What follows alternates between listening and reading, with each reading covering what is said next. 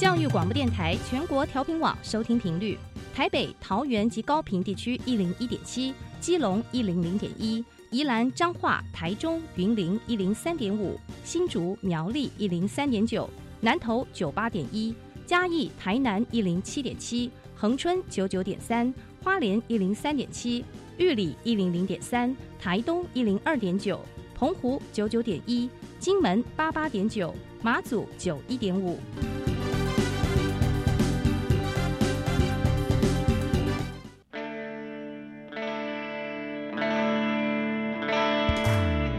命时时有惊喜，生活处处是学习。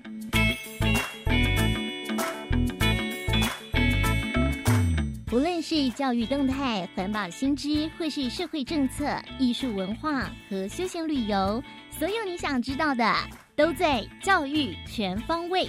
每周日上午十点零五分到十一点，邀请您与我们一同打开学习新视野。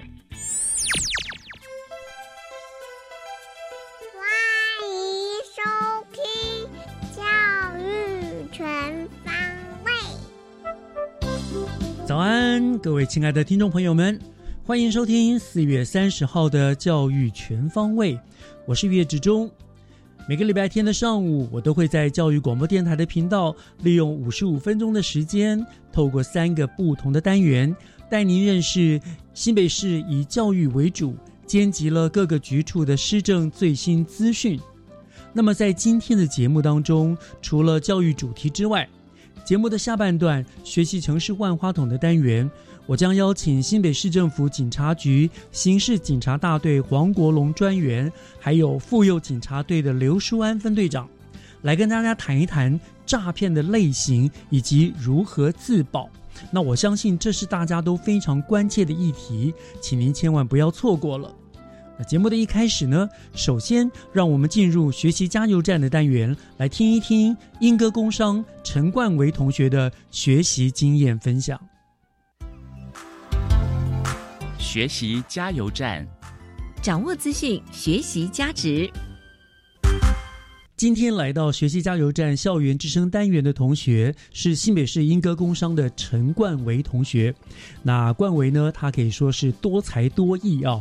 我们就先请他跟听众朋友们来自我介绍，之后再来跟他好好的聊一聊他多面向的才艺。冠维你好，各位教育广播电台的听众朋友，大家好，我是来自英歌工商陶瓷工程科的陈冠维。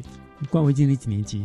今年二年级了，二年级是好。你是呃说陶瓷工程科是，所以陶瓷工程科是读什么？是不是我们这样一般我们去陶英哥，有时候就会去参加他们那么陶瓷捏陶啊，那个拉胚，是不是就学这个东西？是这一类的，差不多都是在二年级会所学的。像我们陶工科，它算是设计群，那课程非常的多元，它从平面到立体，那基本上我们会需要学素描、绘画或者设计概论等科目。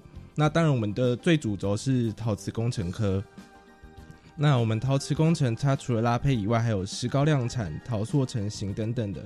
那老师的基础会从呃土的特性开始介绍，然后会循序渐进的教大家一起做盘子或杯子，然后最后是陶艺制作。嗯，所以你不像我们。去旅客这些观光客就只是捏捏随便捏捏陶而已。对，你们从认识土开始到制作，甚至有很多的设计，对不对？整个这样一系列的下来，所以读完这个，你将来可能也可以变成一个陶艺师了，是这个意思。这样哦，所以这个真的是很因地制宜哈，就是为了就在地化的完成一个科目。就你在别的地方设这个科也很奇怪，因为就在英歌，所以你是住在英歌吗？不是，我不是住在莺歌的。哦，你住哪里？我住树林，树哦也很近啦，就是，就近，对对对对，所以很有意思。好，陶艺科，好，那这个这个是你读的科系嘛？啊，陶瓷工程科，哈，是。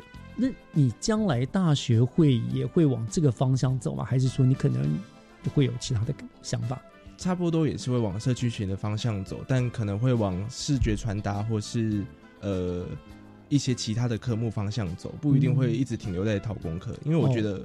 像学习这种东西，就是我碰到了，我学到了就就先收起来，就换下一个目标走。就反正都是你这个养分了，到时候可能有一天都需要，他都他都可以拿出来了，对不是对？嗯，好，那这是你的所学的部分。那我听说你是一个演讲高手，那也因为演讲而让你的人生有了改变，对不对？是这个嗯部分，是不是跟我们来分享一下你这个练习演讲的一个心路历程，还有一些心得吧？因为像我从小就开始去尝试去比赛一些国语演讲，像从国语演讲、国语朗读这方面的，我都有多方面去尝试。可是你也是朗读的、哦，嗯、对我是之前有老师尝试老师也是朗读出身，这样。是，但之前就是小时候尝试的时候，都是没有拿到名次，可能是准备不周到，或是上场时太过于紧张之类的。嗯，那到高中之后，呃，一年级尝试过，可是也没有成功。但我不知道为什么，我对于国文就是有一种热忱，就是想说，我比赛国语文演讲就是一定要拿到名次。嗯那之后二年级经过我国文老师的指导，那他一步一步的带我练习，然后尝试不同的方式，然后甚至是上课的时候抽一节课让我在班上演讲，去克服那种紧张感。那最后也很荣幸，就是在学校拿到第一名的名次。嗯，哇，很棒哦！所以其实老师的指导很重要。其实我你跟我的经验很类似，我也是，我是从国中开始就比朗读比赛、演讲比赛。那我比较幸运，就是我大概都能够在校内得个名，可是代表学校出去比赛就没有得名。嗯后来就发现，就是后来是碰到了一个好的老师，他真的会，他指导我之后，我才在外面的比赛有了很好的名次。所以嗯老师的指导真的很重要，对不对？对，那这样你也这个得名，除了得名之外，整个演讲啊、朗读的训练，对你的整个学习啊、对你的生活又有什么样子的改变？我觉得就是也是一样要努力尝试，加上要遇到一个好的老师。但其实我觉得自己的努力的成分是最重要的，就是努力必有收获嘛。嗯那一定要努力过，你才会知道成不成功。可是你从不努力的话，就不要去想说成不成功这件事情。嗯我觉得努力是最重要的。嗯，所以你会把这样子的心态用在其他的学习上面，对不对？都是报，反正就是努力，成功是另外一回事。但是我只要有努力的有这个过程，就还是会有希望的，是对不对？嗯，很棒，我想很棒哈。所以这个 演讲，你现在高二，是。还明年还会继续，今年还会继续比赛吗？今年今年九月要代表学校去比那个代表学校新北市。对新北市的国语演讲比赛。演讲啊，可惜我是朗读评审啊，所以不会评到你。好，那我就希望你今年在那个试赛里面会有很好的成绩的表现，好不好？谢谢。期待你的表现啊、好，那除了这个，当然也可能是因为演演讲的关系吧，所以你在学校也是担任司仪的工作，是不是？是。你来谈一谈，嗯，怎么会被选上当司仪，以及担担担任司仪的一些酸甜苦辣吧？嗯，因为像是我呃国小的时候，我也是司仪代表，就是帮忙活动整个的主持人。嗯，那我觉得司仪他是就像我讲，他是一个学校最重要的主持人嘛。那他在所有活动之中是不可或缺的一个角色。没错，那嗯，我为什么会想要当司仪？因为我觉得之前小时候看到台上的那种哥哥姐姐在台上，呃，整个活动在主持的时候，我觉得那是一种很大的荣耀，就是他可以去操控整个主持，就是整个活动的动向之类的整个行程整。个的流程啦，对这个进度啦、节奏啊什么的，对，整个节奏都是操控在手上，我觉得是一种很很大的殊荣感，嗯所以我才会去尝试当司仪。嗯，那真的当上司仪之后呢，有没有呃碰过什么难忘的事情或什么经验？我觉得当上司仪之后，他比较颠覆我的想法是，有的颁奖的名单罗列出来的名单的名字会蛮特别的，嗯所以 对对对对，有些对现在家长很奇怪，都爱给孩子取怪名字，对不对？对那个名字有的字体是要需要特别到去找字典去是翻字之类的有，时还找不到的。对，找不到。然后比较怕的是在台上会念错别人名字这件事情。是，对，那其实念错名字这已经已经多多少少都遇过蛮多次的啦。嗯但是我觉得就是努力去尝试去克服，因为我觉得当上司仪真的不容易，因为学校不是每个人都可以担任这个角色。那你既然担任这个角色之后，你就要去努力去做你这份角色应有的工作。嗯，所以我觉得就去尝试，然后努力做好这个角色的工作。无论今天有被什么呃被骂或之类的，我觉得都都是一个经验，都是一个对成长、学习的是经验，对不对？对，所以我你讲这个老师特别有感受，因为我也本身担任司仪主持的工作，我也是为了这个名字的问题哈，就是是这有时候很困扰。所以你们上一次一位同学蔡毅问来的时候访问，我也是特别问他要宜还是念意，因为那个有不同的音。有时候一个礼貌就是如果呃时间允许的话，就是先去询问这个字，你希望我们念你。怎么样的发音？我想那是对对方的一个尊重啦。好，这也是一个很好的经验，很棒。你好，你是很幸福哎！现在我都是大学以后才有机会接触当主持司仪，小时候只有看着人家当的粉这样子哈。对啊，所以将来长大会不会想往这个方面走？呃，我其实有想过要不要往广电科走，可是目前因为嗯。怎么说？我想继续往设计的方面走，所以可能广电它是我的梦想吧。可能假设今天设计的这条路走不下去之后，可能就会往下一条路走。不要说走不下去，就是说，哎，觉得差不多了，我想要换一条跑道，或者我想更多学一点东西的话，其实是可以双管齐下的，对不对？这并不冲突的啦。嗯嗯嗯嗯。好，那呃，讲到这边，我刚刚我一开始就介绍跟。听众朋友们说你是多才多艺嘛哈，所以你看，除了你会演讲，除了你担任司仪之外，我看资料上面说，国中的时候你还是管乐团的成员。那现在你在学校是玩乐团，是对不对？真的是你怎么会有这么多时间哈？好，你跟大家分享一下吧。好，你现在玩的乐团跟国中时的管乐队，这里这两个之间有什么差别？还有，你现在参加乐团有什么好玩的事情？我觉得管乐它比较像是。古典典呃，就是典雅那一种，它比较像是流行音乐那种朗朗上口的音乐。嗯，那相较之下，乐团它就是 cover 一些比较知名的乐团之类的，例如像五月天啊，或是其他独立乐团之类的。那我觉得管乐团它会相对比较稳定，就是稳重的感觉，就是它就是会有一套公式，很像公式那样，就是你一定要按照谱走。可是像玩乐团，它就可以。比较自由，就是他可以因因人而异啦。看今天这个团体他想要怎么诠释这首歌，然后自己的风格，对，我们就可以走自己的风格走出来。那至少表演就会更特别，不像是常常听到的，然后又再重复一次。嗯，可不可以这样讲？管乐队呢是打你们的乐器的基本功，是对不对？那就是你要照规矩，该吹。长音该吹，短音该几拍，该高音该低，你必须打好你这个基本的功夫，把这个乐器吹好。但是到了乐团来之后，因为你有了基本功，所以到乐团你就可以有更多的即兴的发挥。是，这是你们学校的社团吗？不是，呃，乐团是，可是管乐团不是。哦，我现在就讲乐乐团是学校自己学校的乐团，是，所以你就是每次也会这边练习，参与这个练习。是，那也会唱吗？我也是主唱，你是主唱哦。是，你看真的多才多艺。你没有写到你是主唱吗？那那你比较喜欢什什么样的歌曲风的歌？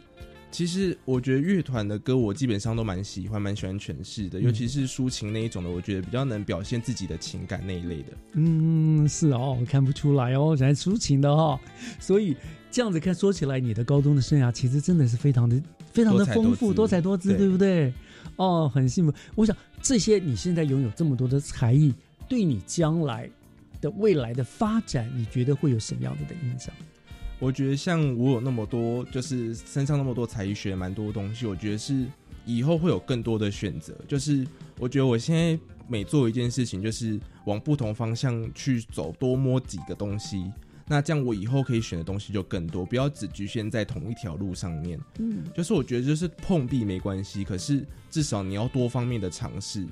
尝试完以后，你才知道说什么适合你，什么不适合你。因为我觉得很多人都是少少在尝试，我觉得尝试多一点东西没关系。嗯，对，没错。所以人家有说“花若芬芳，蝴蝶自来”，对，对不对？你现在就是在，你就是一朵盛开的花，你不怕自己在那边孤独的绽放着。你学了很多东西在你的身上，那机会来了，你就可以很快的掌握。对，我想这也是你给。现代时下很多同学的一个，我觉得很大的一个启示，就是你真的不要怕学习，你不要怕多，因为所有你现在学的东西，将来都是你日后发展的养分，是对不对？哇，很棒哎！你才高二，可是我觉得冠伟你真的很棒，你的观念、你的想法、你的作为真的都很棒，很值得人家幸福。那也感受得到你现在的学校的生活真的过得非常精彩充实。对不对？那我们也祝福你将来的视野也是越来越宽广，学习更多更多的东西，好不好？好好，那我们今天也谢谢呃银河工商陈冠伟跟我们做的非常有趣、非常精彩的分享，谢谢冠伟，谢谢。接下来请听教师小偏方，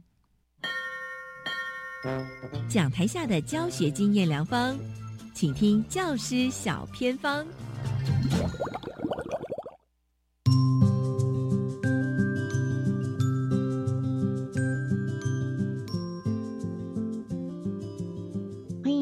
听众朋友进入今天的教师小偏方，我是季杰。今天呢，我们要跟大家分享一个有趣的主题，叫做《狗狗陪我上学去》，而且呢，也跟这所学校推动的阅读课程是有关联的，因为他们的狗狗要陪伴我们的孩子来阅读哦。怎么做呢？今天很开心邀请到了五谷国小教务处科务组长肖玉佳组长在空中告诉我们。Hello，组长你好。嗨，季姐主持人好，大家好。组长，我们的学校很像有两只很棒、很可爱的校犬哦，然后它们分别有不一样的名字，然后其中有一只就是有组长要来去照顾。那怎么样有这样子的可爱狗狗陪伴学生，然后甚至可以来陪阅读？可不可以让所有听众朋友知道一下呢？好的，在认养这只伴读犬的一个起心动念呢，是因为五谷国小长期致力推动阅读的相关课程。那么我们在去年特别受到国语日报的一篇工作犬进校园的报道启发，所以我们萌生了为孩子营造有别以往阅读经验的理念。那么凑巧在去年的二月，新北市动保处来电征询我们学校认养校园犬的意愿，所以呢，在这样的理念跟动保处的需求一拍即合的情境之下，我们就勇敢的与动保处合作，我们认养了动保处查缉非法养殖场没入的幼犬，把这只小可爱定位在毛孩书童，也就是一个伴读犬的任务。那么其实我们在八年前，我们一直持续有认养校犬的经验，只是经历了生离死别的痛苦，所以其实我们一直不敢再认养第二只校犬。那因为受到这个阅读课程，呃，我们学校是相对重视的情况，所以我们想要以认养校园犬，让我们学校的孩子以校犬来营造阅读经验这样的想法，所以我们的校犬呢，其实是有任务在身的。那所以目前一直都在执行伴读犬的任务。那组长想问一下啊，您所负责的这只狗狗很像叫做旺财，对不对？是的，没错。那它就是毛海书童是吗？它不只是一个观赏或是玩伴型的这个毛孩角色。通常我们校园犬可能是在八年前，我们把校犬都定位在巡逻犬的层次，那么只是一个陪伴动物的毛孩角色。但我们这次的认养，那当然也经过动保处还有动都盟的指导，所以我们有这个意愿想要提升到具有教育功能的书童的层次。组长很像我们的校园，除了旺财之外，还有一只才哥，是不是？而且呢，它还像隶属在总务处里。是没错，柴哥是我们旺财同胎的哥哥，他们是同一个妈妈生的，那他们一样都是动保处查缉没入的幼犬。之后会想要继续领养柴哥，是因为一来我们把旺财领养走之后，他们从小在一起的玩伴就只剩下柴哥一只留在动保处，心里面也觉得把兄妹拆散实在心心有不忍。那另外就是，我们总务处有一位老师也是非常喜欢小动物，啊，愿意担负照顾的责任。那目前呢，我们柴哥是暂时是在警卫室做这个巡逻犬的任务，但我们也期望训练他是能够进特教班服务。但目前就是我们有这样的区隔，是柴哥是巡逻犬，我们旺财因为是妹妹，我们有一个小名叫柴妹，柴妹呢是定位在伴读犬。哇，真的是太有意思了。那组长想问问，那我们的柴妹旺财怎么样来伴读呢？如何陪学生阅读？真的觉得这有难度 哎。你们怎么做？我简单的说明一下，其实我们在旺财还没进校之前，就已经实施一系列的阅读跨域课程。那这个课程是希望能够提供我们五谷国小的孩子跟伴读权有正确互动的知能，也希望能够呃，不管是孩子也好。还有我们旺财也好，都能够先行培育出一个彼此正确互动、正确的相处之道的这个过程哈。那所以我们也为实践伊里巴克纲这个自发互动共好的核心精神，所以我们设计了关怀流浪动物、拥抱浪浪跨越阅读素养课程，来先备动保观念，以作为校全部入校之后一个切身落实的准备。那这个是我们先辈知识的课程设计。当旺财正式成为学校的一份子之后呢，我们是由全校来为他命名，就是每一个班级都提供一个名字，再由校长来选定三个名字，来经由全校第二轮的票选，那终于定案为旺财。那么我们就一开始呢，对旺财进行一系列的社会化训练课程。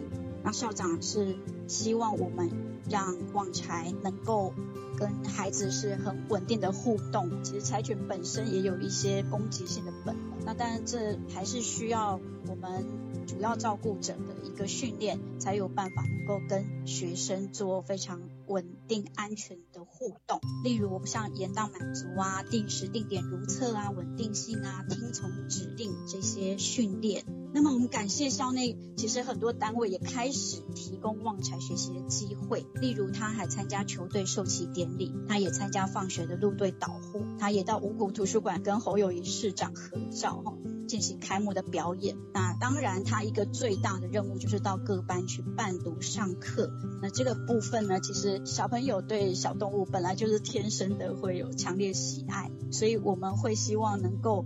让孩子认同校犬所宣导的观念，让校犬充分展现明星代言的效果。所以，当旺财陪伴孩子在旁边看书的时候，孩子自然就会对阅读和愉快的动物相处经验做连结，自然也会希望迁移到对阅读的喜爱。那也想问这样，这样的方式对孩子们的成长，或者说他们有什么样不一样吗？我们前面的。在旺财还没进校之前的课程，我们有这样的观察，就是低年级孩子从课程里面有发展出设身处地、感同身受的同理心，还有主动去爱动物的能力。那么中年级就是透过这个图书馆利用教育课程呢，能够从生活中去思考怎么样解决流浪动物的问题。那么我们发现高年级呢，是进一步的去察觉自己有能力去从事一些流浪动物的社会公益行动。所以我们在五五国小一直要营造的观念就是校有一犬，如有一宝。透过这些无感体验的课程，再引进我们旺财珍贵的生命教育活教材，我们是希望孩子能够落实对生命负责的价值观。当然，在孩子刚开始近距离的接触旺财。虽然赢得多数学生的热烈的欢迎，可是呢，也迎来很多孩子不当的对待，例如会过度拉扯他啦，或者是直接把他当马骑在上面啊，这种暴力的对待哈。所以，我们经过前面课程的知能充实，但是我们不仅止于纸上谈兵，所以我们在学校设立了一个动保大使队，招募中高年级志愿服务的学生，受训之后身穿制服开始执行。在校园里面提供跟旺财互动的最佳典范。我们是希望以学生指导学生，能够让旺财不只得到师生满满的爱，也能够呢有正确的互动方式。没错，我们的五谷国小多了狗狗家人啊，真的很温馨。当然，也透过这个方式哦，让孩子学会了尊重生命。也增进阅读的动机跟乐趣。今天真的非常谢谢我们五谷国小肖玉江组长的分享哦。那有机会大家走进五谷国小就可以看见这个才妹旺财，当然还有才哥也在校园里哦。今天就再次谢谢您。好，谢谢谢谢七姐，谢谢大家。以上就是今天的驾驶小偏方，我们休息一下，等一下请继续收听由岳志忠老师主持更精彩的教育全方位。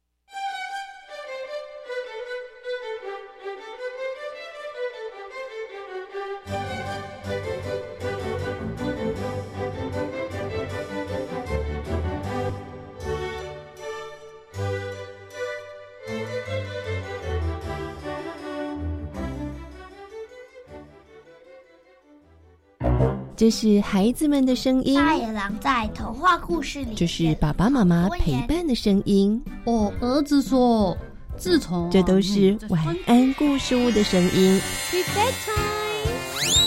大家好，我是晚安故事屋的节目主持人燕柔姐姐。每周六周日晚上九点半到十点，让我们一起用故事陪伴孩子们进入梦乡。晚安故事屋要来说故事喽。我们假日要去哪里玩啊？参观职业试探体验常设展，VR 和 AR 游戏互动，让小朋友了解以后上高中、大学可以学什么，还可以认识不同的职业哦。听起来好棒哦！这在哪里呢？在台北台湾科学教育馆、台中公共资讯图书馆、高雄科学工艺博物馆都有。在哪里可以查相关资讯呢？请上“记者动起来”脸书专业查询。以上广告是由教育部提供。阮是可爱的女风中，生做是个水啊淡无啊爽。嘿，大家好，我是人看人好咯，鬼看鬼婆都会鬼婆。今仔日要来给大家介绍，不管你是国民的女朋友，还是国民的欧巴，现在开始，咱大家拢有机会做到这个国民法官。甲这个法官坐到阵，做伙来审判，邀请你即马做伙来做国民法官，让咱的司法愈来愈好。犀利，犀利，犀利！以上广告由司法院提供。合唱无设限，我们是台北室内合唱团。您现在收听的是教育广播电台。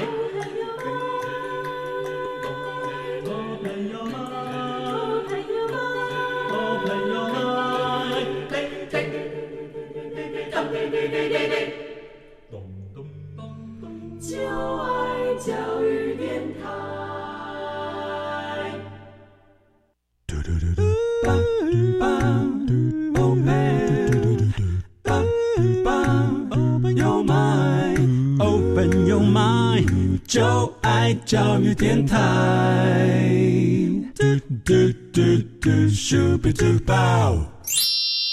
打开您的幸福生活新视野，请听学习城市万花筒。您正在收听的节目是教育广播电台教育全方位节目，我是岳志忠。节目的后半段进行的单元是学习城市万花筒的单元。那么今天呢，节目当中我们邀请到了两位诶警官哈，来到我们现场中，因为我们今天提到的题目呢，有跟诈骗有关。那提到诈骗，我相信呃台湾人应该都不陌生了哈。我甚至大部分的听众朋友，我相信多多少少的也都接受到很多有关于诈骗的电话啦、简讯之类的讯息哦。所以我们也看到社会上这个。诈骗的事件可以说是层出不穷，已经变成非常非常严重的社会的呃议题了。好，所以呢，我们今天就邀请到了新北市政府警察局刑事警察大队的黄国龙专员，还有妇幼警察队的刘淑安分队长来到节目当中，跟大家提醒怎么样的来呃防止这个被诈骗，怎么样来自保。哈，那我先跟两位打招呼，两位好，两位长官好，岳老师你好。呃，主持人，呃，各位听众，大家好。是，谢谢两位长官来，今天要告诉我们一个非常重要的讯息，就是有关于诈骗嘛。好，那我想首先呢，我想先请教的是我们刑警大队的黄国龙专员了哈，请你跟大家大概分析一下，现在一般我们最常见到的诈骗手法大概有哪一些？那其中最严重的大概又是哪一种呢？那现在我们最常见的诈骗手法，大家很常听到，像假投资、假交友、假求职，还有解除分期付款、网络购物，这些都是高发性的诈骗手法。嗯，那现在最严重就是假投资，因为它造成的财务损失非常的大。嗯，那我简单举个案例哈，就是我曾经见过一个案例，就是一位被害人。他把自己的房子上网出租，那留下自己赖的 ID，那诈骗集团呢就加了他的赖，说要跟他租房子。嗯，那谈了聊了一段时间之后，取得被害人信任，那就介绍被害人投资虚拟货币。那被害人对这个虚拟货币投资有兴趣，那他经济状况也不错，所以一开始投入了几百万。那很快的，他获利了好几十万，然后他就陆续加码。哦，食髓知味，觉得真的是可以赚很多。对，投资到上千万，后来他获利要出金的时候，诈骗集团跟他说：“你要出金可以，但是要先缴所得税。”他心里想说：“那他有赚钱，缴所得税是很理所当然。”对。那缴完之后呢，他缴了上百万的所得税。缴完之后，他想说可以出金了嘛？诈骗还跟他说不行哦，你缴了所得税单笔超过五十万，你触犯了国内的洗钱防治法，还要缴一笔洗钱防治法的规费，哦，才能够出金。他也去缴了这一个规费，哦，也缴了上百万。那他说缴那么多钱，我可以出金了吗？那个诈骗人跟他说还是不行，因为哦，你的账户里面的余额哦没有达到我们公司的规定，你要把它补足到一定的金额才可以。到这个时候，他才发现自己好像被骗了。后来呢，他才去报警，损失了好几千万，两三千万以上。这案件后来有破了哈，在今年有有侦破了。嗯，哦，但是这就是很典型的一个假投资的诈骗类型。可是我觉得这个真的警觉性不够高嘛？哈，他怎么会让你一直汇钱，一直汇，你就这样子，这好像中邪一样，你就一直一直投不进去了啊！这个假投资哦，我就是要。跟各位听众讲一个观念啊，其实这是一个很简单的逻辑观念。那我们国内大家耳熟能详很多大型金控公司了，是他他们每一年网罗很多这些金融的精英当投顾分析师之类等等，但他们每一年推出的商品年获率大概多少？没几趴，四趴、五趴、六趴，应该算很高。嗯，但这些假投资的这些投顾群组，都号称获利几十趴。而且保证回本，嗯，啊，大家都赚大钱。你想有这种可能？怎么可能嘛？如果这个逻辑可以通，那这些大型金融公司都把这些上千亿的资金交给这个投顾群主来来来投资来操作就可以。嗯，那大家都赚大钱，不是很好吗？对啊，所有人都发财了。所以这是一个很简单的逻辑观念。嗯啊，绝对不会有那么幸运的事，你赖上收到一个讯息，就可以让你这么容易的去赚到这个钱。嗯。所以基本上一个概念，对，我们也不能贪，对不对？你就是还是要有一个基本的，就是我们常看到电视的正式呃银行的什么广告啊，投资它都会最后还会注明嘛，投资理财并不保证你你有赚有赔之类的，还会提醒你嘛。所以你想光赚不赔，就太贪心了。是啊，是啊，投资要自己做功课，盈亏自负嘛。对对对对对，所以真的是很容易这样上骗。对对。那那我们怎么样去去去去防备？譬如说。当我们做到这个，当然我们还是希望能够赚钱嘛。那你那个地方有没有什么类似什么关键字？比如说，当他告诉你哪些字眼，可能就会跟诈骗有关，有没有这种？假投资最常用的是让你说，哎，投资哦，这个投资快速回本，然后稳赚不赔，高获利，嗯，这是他们最常用的这个话术。嗯，那一般人想说，如果经济经济状况很宽裕的人，他想，哎，我先投个一两百万试试看。那他看到他投入，比如说他投入两百万，那诈骗集团用一个假的投资平台这个网站，让你看到你投入两百万，几天之后获利了五十万，就变两百五十万。嗯，那你如果说我比如说你要出金五十万，说哎我获利这五十万，我要马上出金，另外诈骗集团很有可能会用几个人头账户把这五十万哦分成十万十万汇给你，有常有这种案例。但是你以为你拿到了五十万的获利，其实那是从你两百万里面的本金去汇给你的。嗯，诈骗集团已经把剩下的另外一百五给拿走了，但是你账面上看到的还是两百加五十获利两百五，但是你领走了五十，还有两百万，但其实是零了。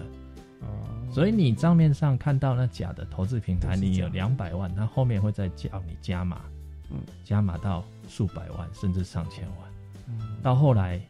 你要获利好几百万、上千万的时候，你就拿不到钱了。对，这就是他们标准的手法。好可怕，真的是。我也曾经在网络上面有一个也是跟我做朋友，然后就他就说啊，你等一下啊，我也刚好要什么买外币啊什么，然后不久就抛出他今天赚了多少钱，就蛮诱惑人，然后就说，哎，你有没有兴趣？我可以教你啊，一起来参与。但是我觉得，我我个人还好，不太贪心，而且警觉性比较高。我只要上这种，我就知道有问题，就赶快封锁了，不再继续了，对不对？很多人就是受不了这样的诱惑，对不对？看到数字获利的诱惑，嗯，所以一直陷下去。所以还是个摊子，对不对？是。好，那那那讲到这个，刚刚其实我们跟专员聊天聊了很久，那个专员聊到了一件事情，很严重的事情，就是我们各自的外泄真的非常非常的严重。我像我也莫名其妙常常接到很多电话，或者是超商领物啊，我他们对我们资料都非常的清楚。好，而且诈骗集团他们可以说神通广大，甚至听说你去哪里刷卡消费了多少钱，他都知道。所以。呃，感觉我们个人每个人都变得很赤裸，非常恐怖啊！这样，所以面对这样的诈骗手法，我们到底要怎么样自保？各自外泄造成这个被电信诈欺利用哈。那我简单举一个我自己朋友的例子。他是去年他去他常常去那个国内知名的连锁书店买书。有一天，他一样去花了一千两百块去买了书，那刷卡。两天之后，他接到这个诈骗集团的来电，就是刷卡银行的来电哈。那那个电话诈骗集团，因为大家可能常听过这个电话伪造哈，嗯，诈骗集团就是用网络电话来结合非法的二类电信业者做电话伪造，把它伪造成他们想要的那个银行的电话号码。所以，当我这个朋友接到这个电话号码的时候，他一开始也起疑啊哈。起疑说这是诈骗集团，但是他用网络 Google 搜寻那个电话号码，真的是刷卡银行的电话号码。嗯，然后他刷卡的时间、地点、金额都非常的清楚，所以呢，他一开始就相信了。那对方是跟他讲说，他刷卡没有成功，那一千两百块要重刷一次。嗯，那传送一个假的网页给他刷，当然假的就刷不过，刷不过他说。那这样子的话，可能为了避免影响你信用，不然你用网络银行来交款。嗯，那请他去操作网络银行。那我这位朋友呢，想说一千两百块小钱，哦，他想说不要让这个小事影响到他的信用，他就去操作网络银行。但操作网络银行的过程，他按了第一次，对方还是跟他说，呃，没有成功。所以呢，请他再操作一次。当他操作第二次、第三次的时候，他觉得说奇怪，怎么那么简单的事要操作那么多次？他也起疑了哈。他想说，他真的碰到诈骗集团。嗯。但对方在电话里面跟他说，请他稍等，他们电脑查核快好了。所以我这位朋友想说，好，那我等等一下挂完电话马上打一六五。啊，结果。当他挂完电话时候打一六五的时候，已经来不及，因为他已经转出了快六十万。哇！然后这快六十万呢，当下他转出的时候，已经同步被在 ATM 前面哦提款机前面待命的车手一转出去就领走。所以当他挂完电话再打一六的时候，已经来不及了，他的钱通通被领走了。这就是很典型的解除分期付款。这一类型的诈骗，嗯，我们在刷卡常碰到各自外泄，然后诈骗集团伪造这个用网络电话伪造这个银行号电话号码来通知你说，哦，你什么时候的那一笔刷卡没有刷成功，或者误设为分期付款的方式，哦，不是叫你网络银行缴款，就是请你去提款机操作，嗯，啊，所谓的解除分期付款设定。那其实提款机是没有这一种功能的，这这个我们一直在宣导大家，提款机绝对没有这一种解除分期付款设定的功能。嗯，那银行也不可能打电话给一般民众，请你去操作网络银行。嗯，是，这是一个很基本的观念，要请大家懂得保护自己。是，刚才我们在聊的时候，专员也跟我特别提嘛，就说一个我们常常忽略的观念，就是说。我们刷卡既然已经完成了，后面发生什么事根本跟我们无关了，对不对？是这个部分再跟我们解释一下。这个其实也很简单的逻辑观念。我们当一个商业行为、买卖行为，当交易完成之后，我们刷完卡拿到发票了，纵使有任何的这一种操作疏失什么，那也是商家跟银行要负责。嗯，哦，不要把这个责任归咎在我们自己。嗯，啊，让自己产生恐慌。嗯，接到这一类电话，你可以先打一六五求证，一六五会有专人哦跟我们做最完整的说明，解除我们心中的疑虑。嗯，所以所以说，我觉得这个观念，今天有听我们节目的听众朋友真的是很有福气了。就是你要知道了，这很重要，就是我们既然已经刷卡完成了，后面发生什么事情跟我们其实都无关，你不用担心，不要紧张什么要重刷什么的。你有怀疑就直接打一六五，对不对？不要照着他的任何动作下去，因为你任何的动作下去，可能就造成你的损失了。对，哇，这个是。赚钱不容易啊，大家要注意保重啊！这样好，这个就属于我。今天我们专员部分跟我们谈的就是有关于最常见的，就是大概就投资理财嘛，这种金融方面的，假投资，对，还有这一类像各自外泄造成这个刷卡的这种解除分期付款这一类型的诈骗，时有所闻。嗯，对，真的是这样。好，那讲到这个地方呢，我们要稍微休休息一下，听段音乐。回过头来呢，当然我们今天还有那个妇幼队警察队的刘淑安分队长呢，他要跟我们来谈的就是另外一个很严重的问题了哈，就是像譬如说，呃，怎么讲，很多人会居然会跟不认识的人谈恋爱，还可以为了爱花很多钱。对，那我们大家就请分队长来跟我们聊这个部分，好不好？好，我们稍后回来。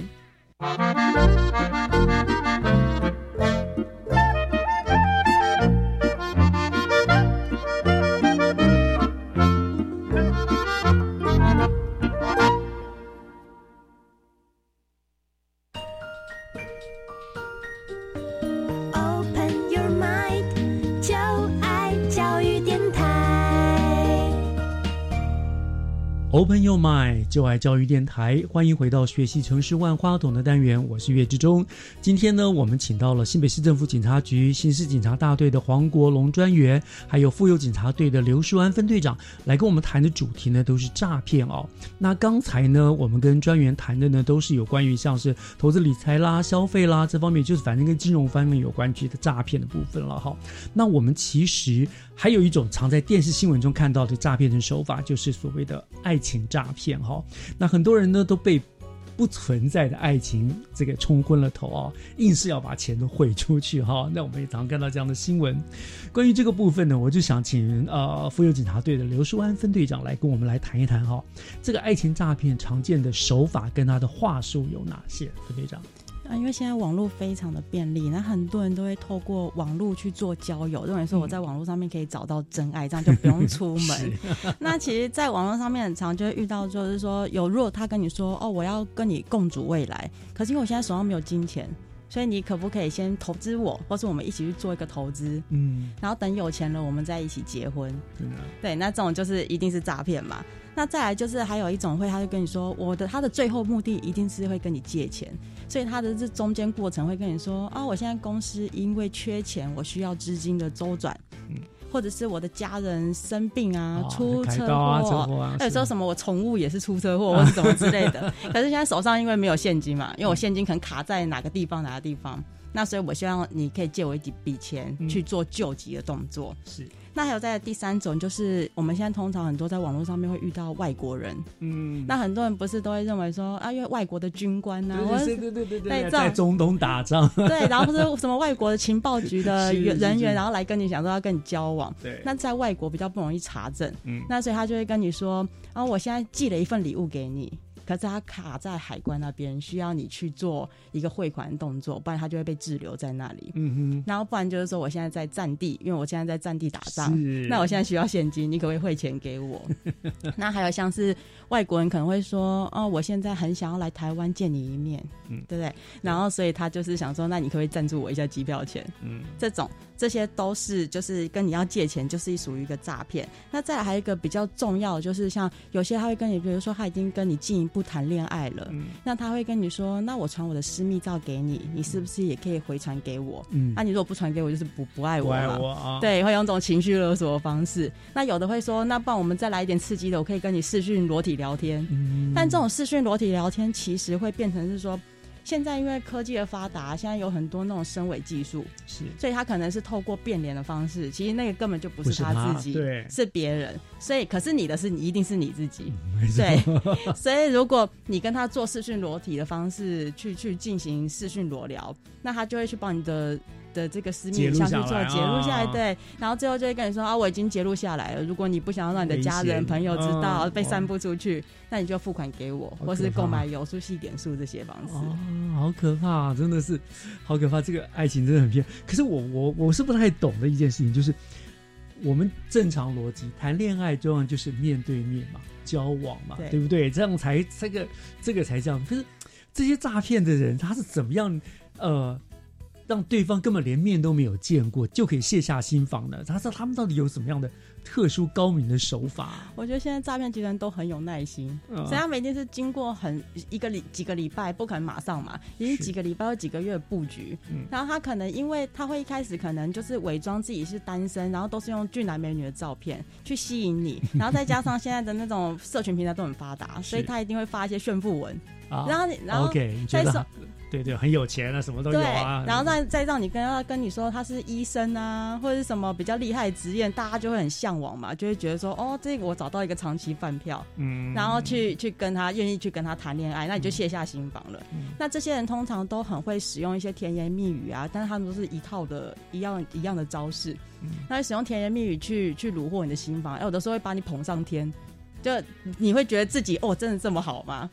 对，然后这样久而久之，你就是会会想要跟他进一步的真的谈产生恋爱。啊。可是如果当你说想要跟他见面的时候，他可能就会用各种的理由去做推脱，嗯，对，然后不会去跟你见面，然后可能顶多就是最后就是只会讲电话呀，或者是视讯的方式去跟你，但是那个也不见得是他，不会是是他，就是像用变脸的方式去做去做跟你视讯的交谈。所以你看，刚刚跟专员谈的那个关于金融理财的部分呢，可能是因为贪。那这个的话，是不是很多他们都是因为孤独寂寞，所以是爱情的憧憬？对对对对对啊，对啊，所以对一个呃有人来跟你嘘寒问暖了，然后就失去理智了哦，就就完全不差这样子。像我们大概是比较理智的人啊，如果只要跟我谈恋爱感情一谈到钱，我就嗯立刻警警铃大响。因为我觉得有的时候可能是。他可能可能有一点警觉心了，嗯，可是可能对方就会跟你说啊，你你你爱我的话，也不差这几万块啊，嗯，对不对？然后你就会觉得好像被他说的，好像是也是这么一回事，真的是被冲昏头哎，对啊，被冲昏头。但是我们我觉得，你既然有钱，干嘛还跟我要钱？哦，是这样啊。那您刚刚说还有外国人，对不对？对，我也发，我也发现常常，其实我。我也我也有在玩那个脸书啊，IG，其实也常都有外国人发进去给我，希望交朋友的。可是我觉得都不太，就是觉得这都有点怪怪的，所以我都不太接。对对对对对对。然后也是很多有时候拍来就是那种呃，可能在军中的照片啦，或者是美女啊那种什么的。我觉得这个都是有问题嘛，对不对？像这种外国，呃，所以是真的说爱情。诈骗不分国籍，对不对？对，真的是不分国际的。因为其实现在很多人就是可能他会有一个对外国人的憧憬，会想要觉得说我可以嫁到国外啊，或者是我可以娶到外国人，好像很不错这样子。可其实真的在外国，因为他们的所有的起居住行，你比较难去做查证。他跟你说了什么，你都会觉得说哦，可能是真的。嗯，对，所以就比较容易陷入一个就是被他骗，他说什么你都会觉得。好像有这么一回事，所以你们妇幼队应应该也经常接到这样子的诈骗的那个，就很多也是会问啊，也是会问，就是说啊，我现在好像真的喜欢上了一个，那这个到底是不是诈骗？而且我发现，其实这个人有人说，所谓高知识分子应该比较理智一点，其实也不见得，对不对？也不一定。我们也看到很多退休老师或者教授，甚至什么他。到邮局会人家警察你们已经出面阻止了，他还坚信不疑，对不对？对啊，还跟你们吵架。因为他就是觉得，我觉得他应该是已经被诈骗集团卸下了那个心防，他就会觉得，我如果真的喜欢他，我想要跟他有一个未来的话，那我是不是应该要付出一点什么东西？是是是，所以诈骗很高手段，像刚刚呃分队长说的，他循序渐进，先跟你交朋友，取得你的信任，最后再来，对不对？让你已经陷下去了，就已经没有理智了。没错啊，所以。可是，不可否认了，现在网络交友是很频繁，是很普通的事情。很多人真的呃，到外面反而不太会交朋友了。可是，在网络上面很容易就朋交朋友嘛。那的确的确有些也真的是交到了好朋友哈。但那我如果真的想要网络交友，那我又不想要被骗，到底有没有什么样的秘诀或者？怎么样会比较是妥当的方法？我觉得就是像是，就第一个一定要是保护自己啦。嗯，那包括是你自己个人的资料是不要随意外泄的这个部分。然后再来就是因为现在很多因为网络上面的俊男美女图层，他可能都是抓下来的，那也不是他本人，所以你可以去用搜寻引擎去去去以图搜图，看说这个图片到底是不是盗用的。那再来就是像我刚才说的，就是很多。那个 AI 的声尾技术这个部分，所以你在进行视讯聊天的时候，你可以去注注意看他的那个嘴唇动作是不是跟声音是同步的，嗯，然后再包括，因为现在那个声尾技术，它其实只有正脸的一个功能，所以其实如果他的脸部稍微左右转的话，或是手挡到脸部，其实你就会看出来，那很明显是一个伪造的。伪造的一个技术，所以就可以看得出来，要用这个方式去发现说他到底是不是一个假的一个人，然后再就是你可以观察他到底有没有就是说一说我们要见面，然后就开始用各种理由去推推脱，然后还有说他有到底有没有要跟你借钱，那我们都说就是谈恋爱都没有关系，但是我谈到钱真的就要很小心，对嘛？对。不对？哈，恋爱是 OK，恋爱是一回事，钱是一回事，要钱可以啊，见面啊，对啊，对，哦，所以。呃，对，分享你有没有曾经处理过像这种爱情诈骗最严重的被骗到怎么样的程度？爱情诈骗其实我们在一般的那个新闻上面很容易都会看到，那很容易就是汇了几百万啊出去的那一种，那种其实就是他们都会说，因为他在国外，所以需要现在需要现金的去救急，那所以他就会想要多，可能有些人就会多次的汇款，比如说一次一次，他认为可能从几万块开始，觉得小小的可以。救助他，然后到慢慢越来越大笔，然后这样进而去损失，会损失几百万的。所以还是要提醒大家理智一点啦。爱情固然是很重要啦，但是你的钱也是更重要，好不容易赚来的东西，对不对？所以其实，呃，当我有怀疑的时候，还是最好打一六五，对不对？就是就是不，你你其实你打电话问一六五也也不犯法嘛，对不对？是的，呃，是一个保护，对你其实就可以把你现在爱正在交往的状况，他提什么要求？跟你们一六五查询，那你们就会给他一个大概就是一个醍醐灌顶，把他敲醒一下吧。对，那他其实就就是平常也是可以多跟亲友讲说，我现在有这个谈恋爱这个对象，嗯，因为旁观者清，所以旁边的人可能会觉得知道说这是诈骗，比较容易可以给他一些建议，让他去多做查证。那因为如果他不好意思跟警方讲的话，可以用这种方式。那再就是其实真的只要遇到一点点的可疑，其实就是直接就是打电话用一六五问问看。就可以知道到底是不是一个诈骗手法，不要就是傻傻的先汇了钱之后，然后发现被骗了，然后再打才打一六五这样。是是是。那专员，你们那个地方也也有很多这种因为爱情而投资理财的这样的案件吧？假这类假交友的案件非常的多哦，这种因为网络交友然后介绍投资管道的这种被害金额。通常都蛮大的，嗯，对对，那我刚刚我们聊的，我们刚刚在爱情除了这，刚刚还讲到受骗的这个部分了。刚刚专员跟我聊到一个，就是其实现在大家没有注意到，就是青少年受骗的情形非常严重，对不对？这个部分可不可以跟我们大家提醒一下？好，这个部分就是我近期来看到很多这个案例哈，就是一些学生哈，十八九岁或者刚出社会的年轻人，嗯，为了想要多赚一点。零用钱哈，然后去上网找那个家庭代工，嗯，那家庭代工，比如说做一些饰品然后一些小东西，那诈骗集团因为现在政府在强力打击诈骗，所以呢，人头账户不像以前那么容易取得，所以诈骗集团就用骗的，嗯，用这个这一类手法叫假求职哈，家庭代工，然后骗你的金融卡、存折跟身份证。叫你把金融卡、提款卡寄给诈骗集团，嗯，来付那个材料费，哦，家里还有材料费，然后那个提款卡、金融卡就会被车手拿去提点，那你的存折跟身份证就会被诈骗集团去利用你的身份去骗人，双重骗，所以就会沦为警示账户跟洗钱的共犯。所以这一类的问题，我们要提醒年轻人，要保护自己，不要把提款卡、金融卡。随意的寄给人家，嗯，你看这些年轻人，就是为了想可能补贴家用啊，想要自己赚钱自力更生，结果不小心也陷入这个陷阱里面了。所以这个真的是很可怕，大家都要提醒，特别小心的，对不对？哈，真的是诈骗手段手段可以说是百百种了，哈，可以是防不胜防。可是。我相信，只要大家提高警觉了，照着两位长官今天我们所提醒大家注意的事项，相信歹徒也是无从下手的，对不对？哈，所以赚钱不容易，大家还是要多多的保护好自己。嗯，那我们今天就非常非常谢谢我们呃新北市政府警察局刑事警察大队的黄国龙专员，还有妇幼警察队的刘淑安分队长到节目中来跟大家做的分享跟提醒，真的都非常重要。谢谢两位，谢谢主持人，谢谢主持人，谢谢。